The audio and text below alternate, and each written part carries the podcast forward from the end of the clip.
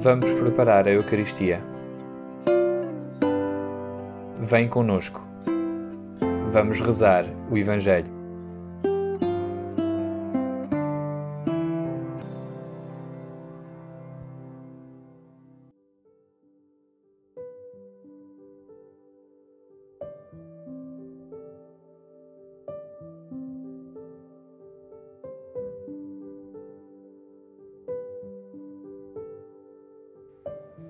Há duas semanas celebramos o domingo de Pentecostes, que pôs fim aos 50 dias do tempo da Páscoa.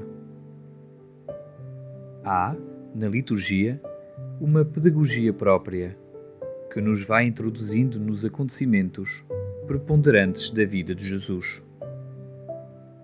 Mas, muitas vezes, corre-se o risco de a não aproveitar, porque não mergulhamos da verdade naquilo que celebramos e não tiramos conclusões para a nossa vida.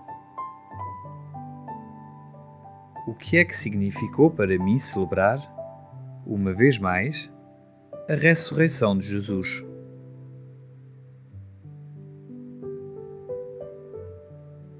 O que é que eu daí tirei para a vida da Igreja e para a minha?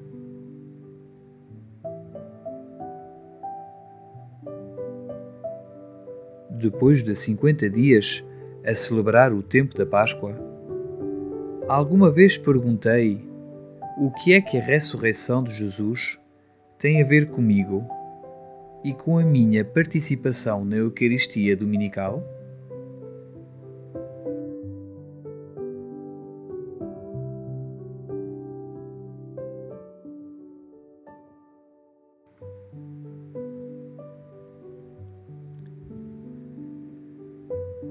Vais agora escutar uma passagem da segunda epístola do apóstolo São Paulo aos Coríntios.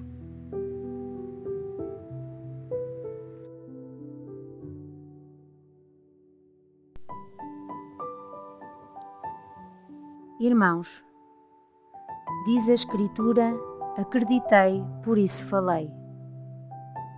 Com este mesmo espírito de fé, também nós acreditamos e por isso falamos, sabendo que aquele que ressuscitou o Senhor Jesus também nos há de ressuscitar com Jesus e nos levará convosco para junto dele.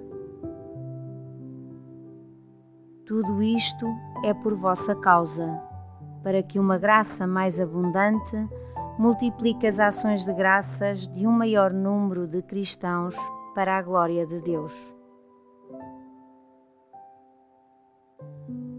Por isso não desanimamos.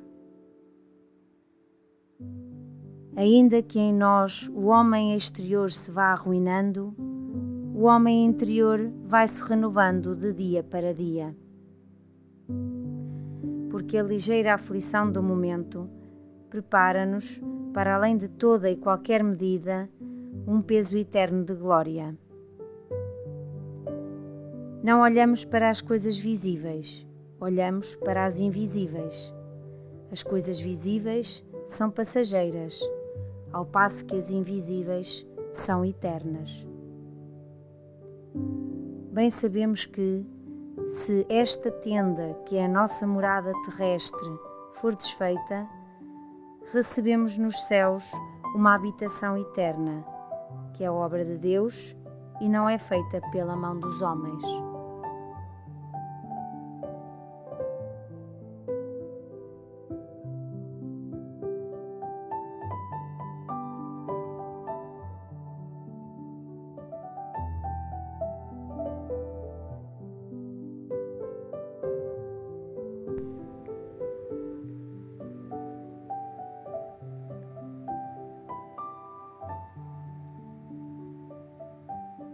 Ao entregar-se ao anúncio de Jesus, como fiel apóstolo, São Paulo experimentou inúmeras canseiras e privações, sempre suportadas por amor a Cristo. E diante disso, ia dando conta que o seu corpo e as suas forças se iam degradando. Mas o seu enfraquecimento físico não correspondia a uma debilidade interior, pois, dia após dia, sentia crescer nele o homem novo, destinado a permanecer para sempre. E isso é, para Paulo, fonte de grande alegria e consolação. Se é verdade que o anúncio do Evangelho o fez experimentar os sofrimentos de Cristo condenado, o homem interior, que nele se vai formando, falo pressentir a glória de Cristo ressuscitado, que também se manifestará no seu corpo.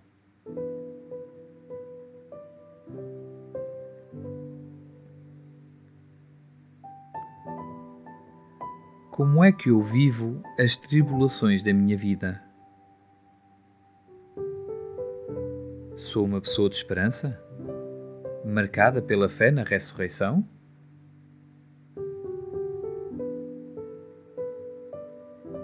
E como é que eu sou sinal desta esperança para os outros?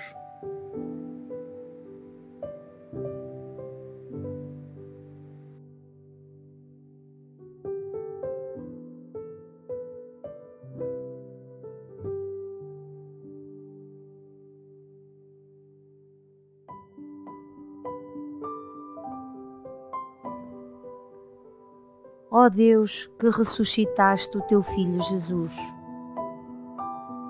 Coloca no nosso coração o desejo de ressuscitar com Ele.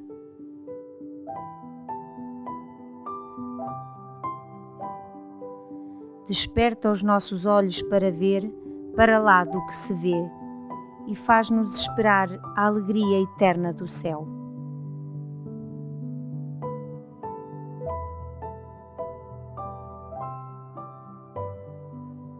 Amen.